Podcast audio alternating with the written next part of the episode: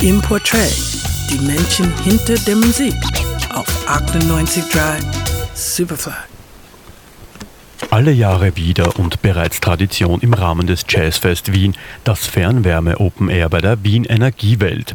Heuer wieder mit großen Namen der Musikszene. David Sanborn ist dort zu sehen, Raphael Wresnik und ein Künstler aus Brasilien, in dessen Stimme ich mich vor vielen Jahren verliebt habe. Ed Motta.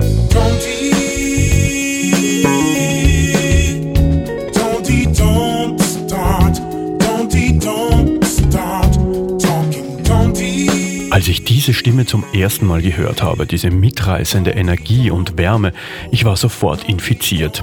Ein einzigartiger und erfahrener Künstler, der grenzenlos zwischen den Stilen vermittelt. Boogie, Bossa Nova, Funk, Jazz und auch Rock. Ed, eigentlich Eduardo Motta, kommt im August des Jahres 1971 in Rio de Janeiro zur Welt. Von Musik ist er von Beginn an umgeben. Zu Hause läuft Stevie Wonder und Earth, Wind and Fire rauf und runter. Der wichtigste musikalische Einfluss kommt aber vom Onkel, Tim Meyer, der den Begriff Carioca Soul in Brasilien etabliert hat. Er füttert den jungen Ed mit reichlich Samba und Bossa Nova Rhythmen und vor allem Soul.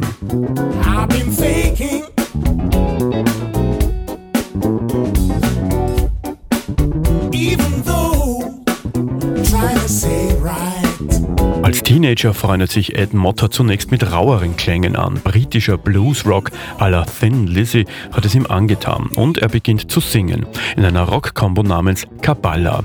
Von da an ist klar, er will Musiker werden. Er gründet seine eigene Band und verwertet die wichtigen Einflüsse seines Onkels. Rock wird mit Funk und Samba vermischt. Auch Jazz darf nicht fehlen. Die Band heißt Conixao Chaperi und tourt quer durch Brasilien.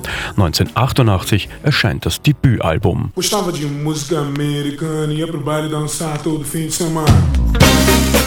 Doch Ed Motter fühlt sich innerhalb eines Kollektivs nicht wohl. Zu sehr will er seinen eigenen Stil durchbringen. Er verlässt die Band und stellt sich auf eigene Füße, tüftelt an seinem Sound und tourt weiter durch die Lande. Die Solokarriere von Ed Motter, die passiert fast nebenbei oder besser gesagt, sie entsteht ganz automatisch. Auf dem Label Wea, wo er bereits mit der Band veröffentlicht hat, erscheint 1990 sein Solodebüt. Ed Motter ist zu diesem Zeitpunkt 19 Jahre jung. Ia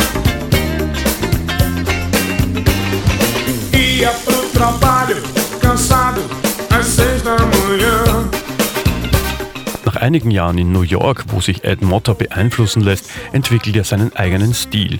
Man kann nun alles spüren, die Einflüsse, die Experimente, vor allem aber seinen Onkel Tim Meyer.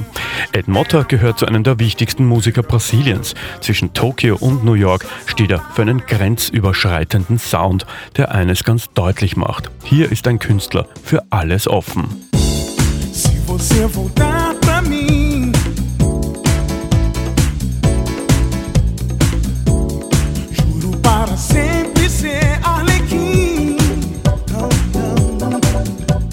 Fernwärme Open Air bei der Wien Energiewelt ist Ed Motter nebst David Sanborn und Raphael Wresnik live zu sehen. Alle Infos und Details gibt's auf www.vienajazz.org. 98.3 Superfly.